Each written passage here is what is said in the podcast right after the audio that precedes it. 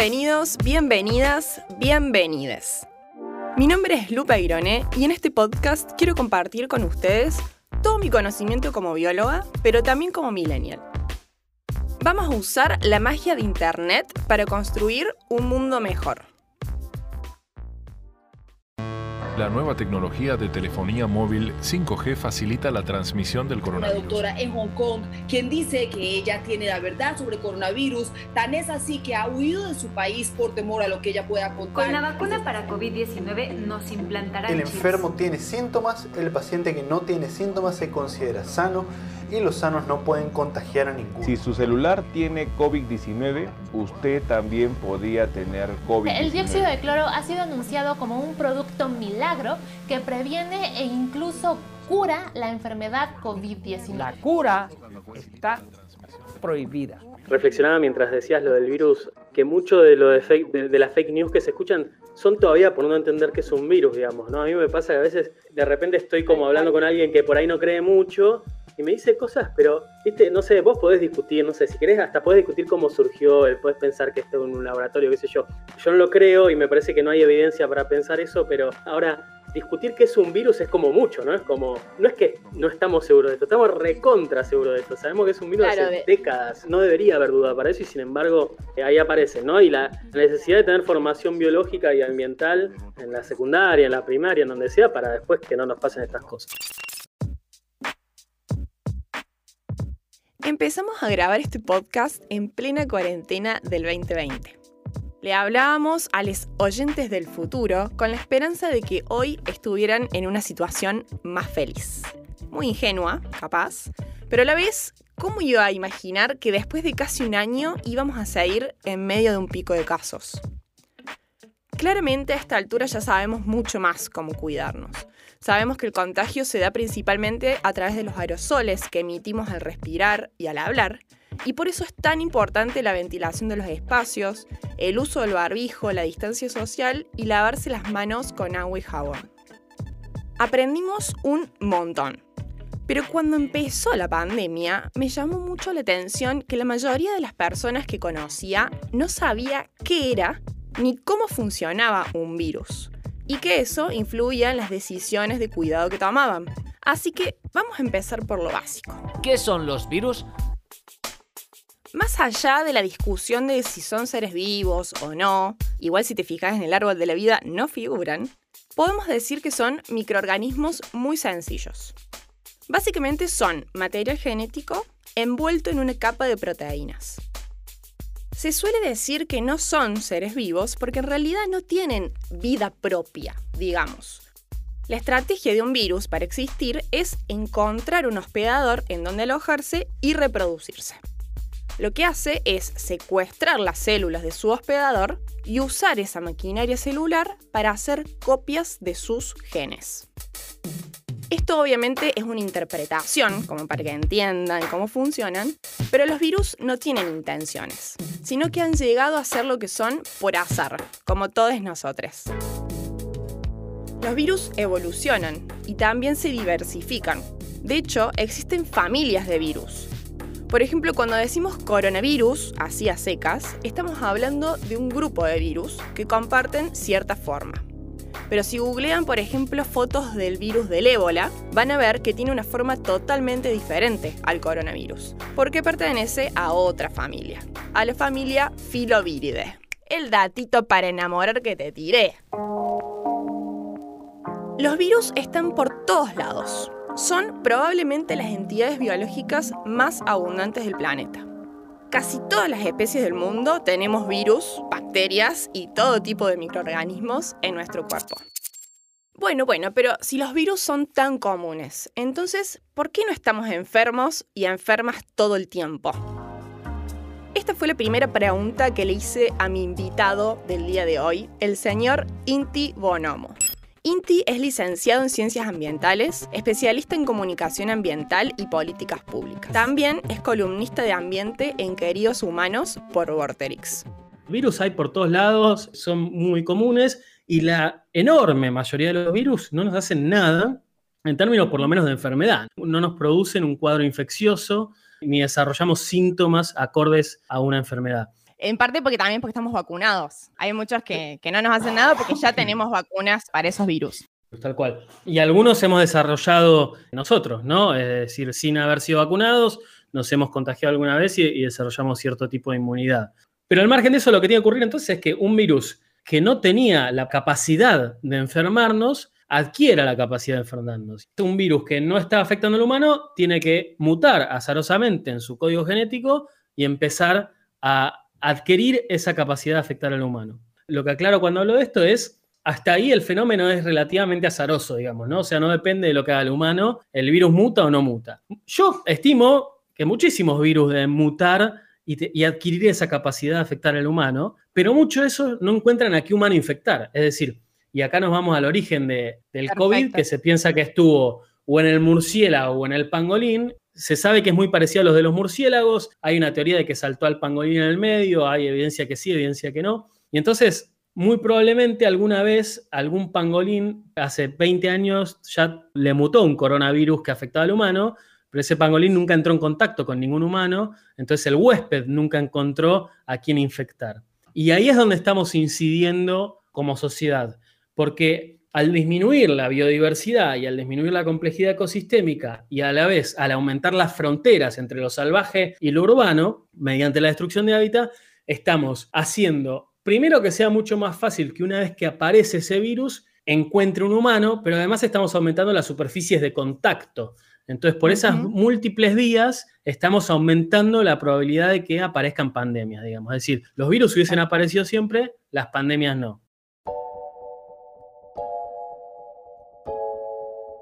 Es la primera vez que un virus salta de una especie a otra.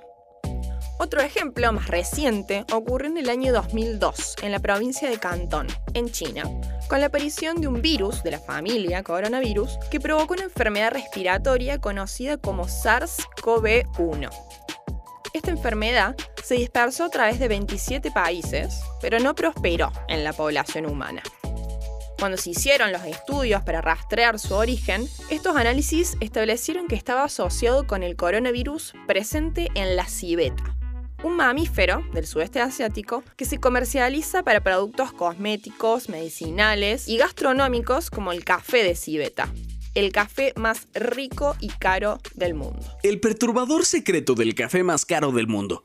El café se hace a partir de las heces de la civeta una vez que comió los granos de café. Y quedé muy sorpresa de que Inti, mi entrevistado, los había probado.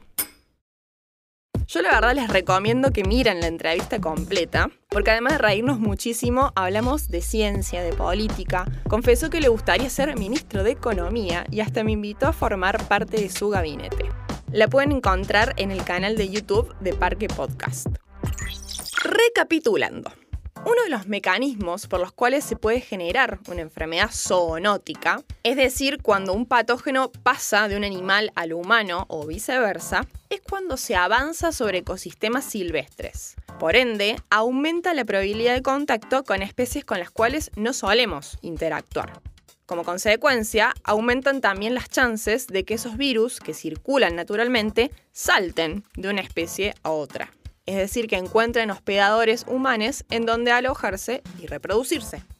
Le pregunté a Inti, ¿existen otros mecanismos de los cuales nos deberíamos enterar? Al margen de que vos amplíes el punto de contacto, más deforestación, menos bosque, el animalito que vive en el bosque tiene más chance de encontrarse con vos. Pasa que está medio concatenado, pero no solo disminuís la superficie de bosque, sino que estamos extinguiendo especies a un ritmo muy pocas veces visto en el planeta. Y esa simplificación del ecosistema hace que además de que hay más chance que te lo cruces, hay menos chance que se lo coma alguno, digamos.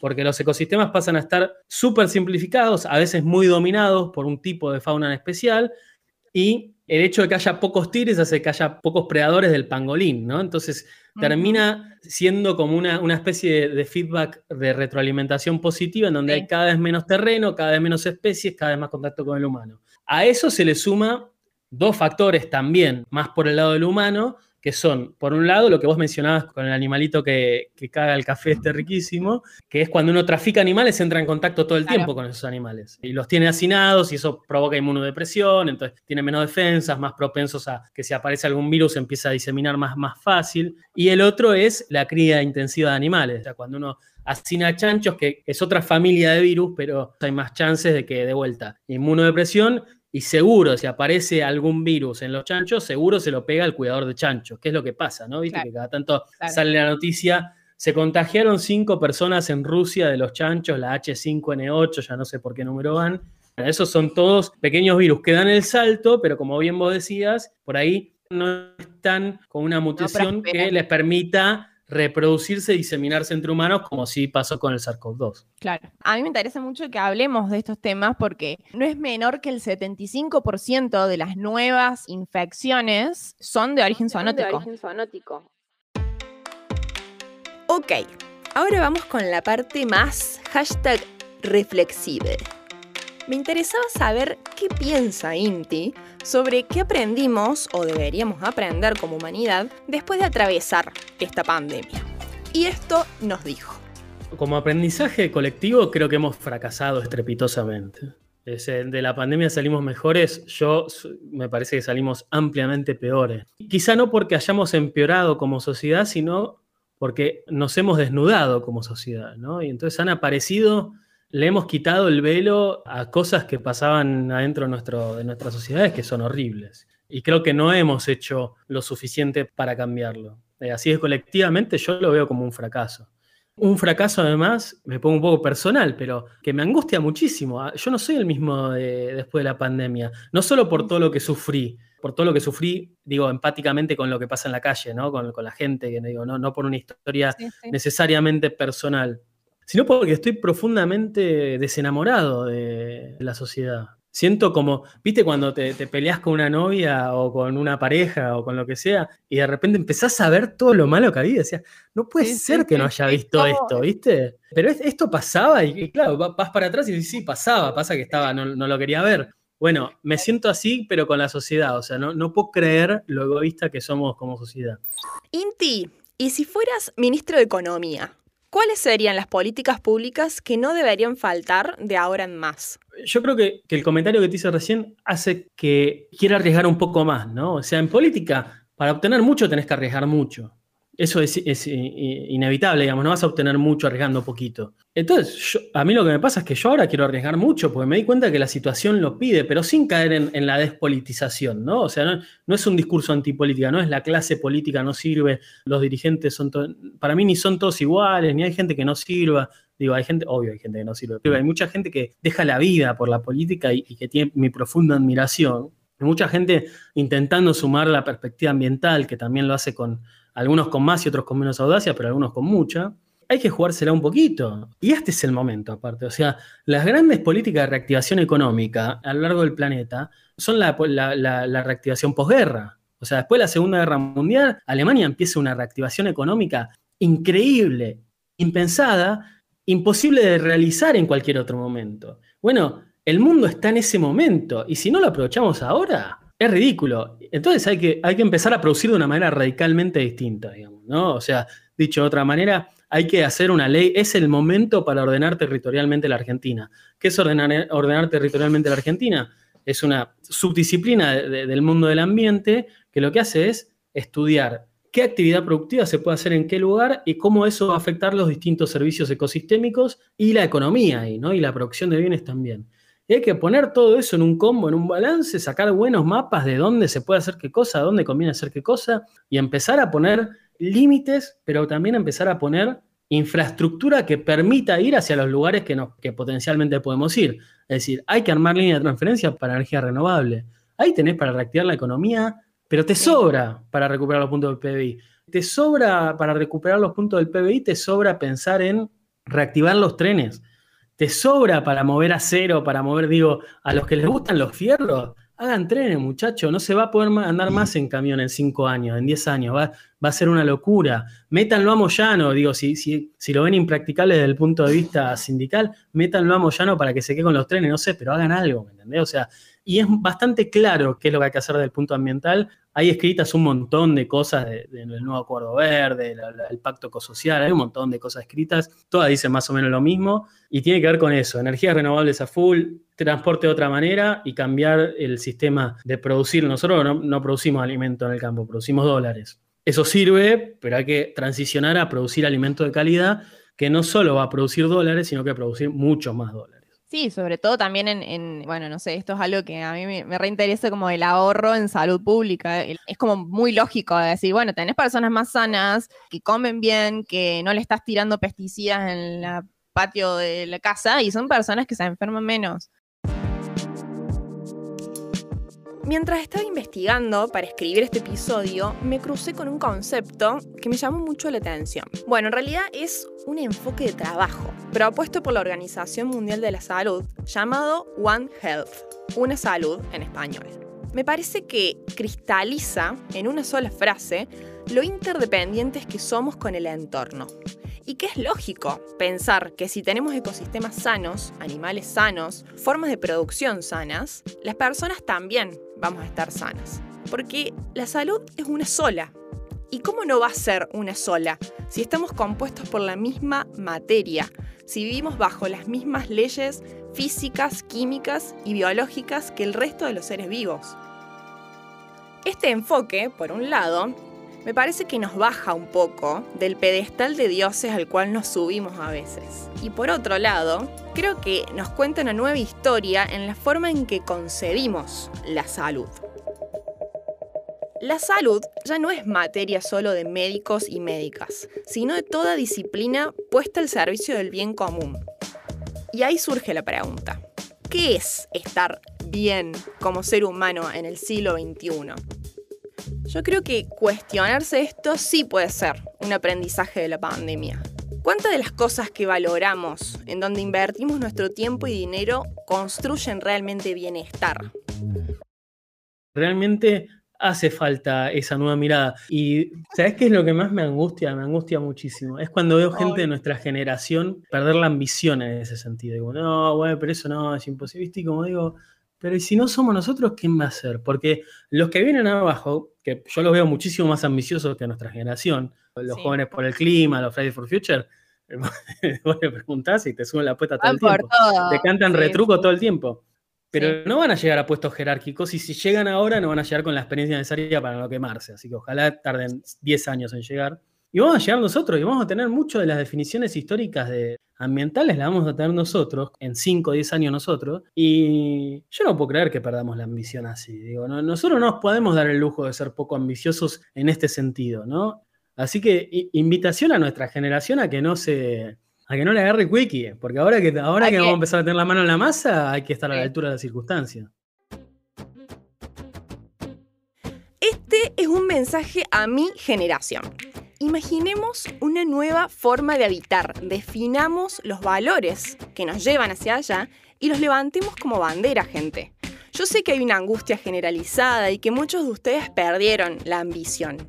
Pero esto es una revolución, chiques. Piensen que San Martín, para cambiar la historia, cruzó los Andes a caballo.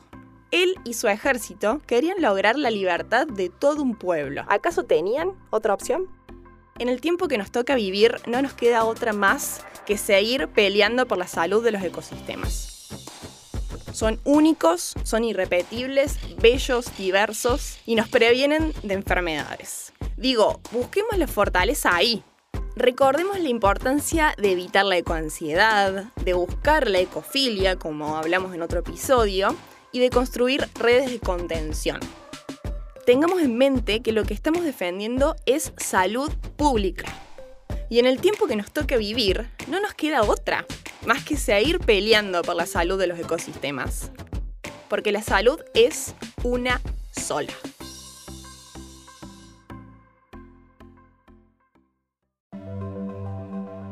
Hasta acá llegamos, mis chiques. Espero que les haya gustado, servido. Quiero que sepan que yo soy muy feliz hablando de estos temas y más feliz me hace saber que hay alguien del otro lado. Así que por favor cuéntenme qué les pareció. Si tienen preguntas, pueden escribirme a arroba lupairone en Instagram y en Twitter. Otra cosa que pueden hacer para que este proyecto continúe es suscribirse al Club Parque a través de su página web. A las chicas de Parque Podcast les agradezco un montón el apoyo y la guía, especialmente a Paula Manini y Guido Padín. Ahora sí me voy, les mando un abrazo gigante, muchas gracias por escuchar. Mi nombre es Lupe Irone y aquí estaré siempre con los pibes, lo bichito y la ciencia. Qué bueno que llegaste hasta acá. Contamos que Parque se sostiene y crece con el aporte económico de su comunidad de oyentes. Si te gusta lo que hacemos, podés suscribirte a Club Parque con una contribución mensual a través de Mercado Pago. Súmate a bancar a los podcasts de Córdoba.